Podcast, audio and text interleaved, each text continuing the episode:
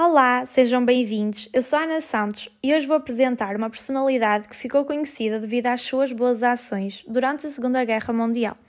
O seu nome é Carlos de Almeida Fonseca Sampaio Garrido. Nasceu a 15 de abril de 1883 em Portugal e faleceu em abril de 1960. Embaixador de Portugal em Budapeste entre 1939 e 1944.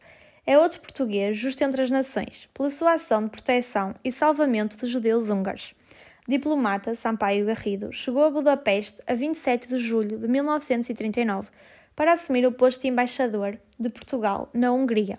Naquele país e nos territórios anexados ao abrigo da aliança com a Alemanha, viviam perto de 800 mil judeus. Depois da derrota, o regente Miklos Horthy tentou retirar-se da aliança com a Alemanha, mas a resposta foi imediata.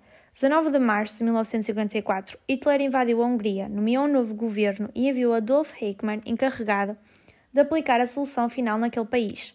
Entre 15 de maio e 9 de julho foram deportados perto de 450 mil judeus, na sua maioria para Auschwitz, onde mais de metade morreu nas câmaras de gás, logo à chegada. Perante os bombardeamentos dos aliados, Sampaio Garrido deixou a embaixada e alugou uma vivenda em Galgor, onde, sem informar Salazar, escondeu 12 judeus.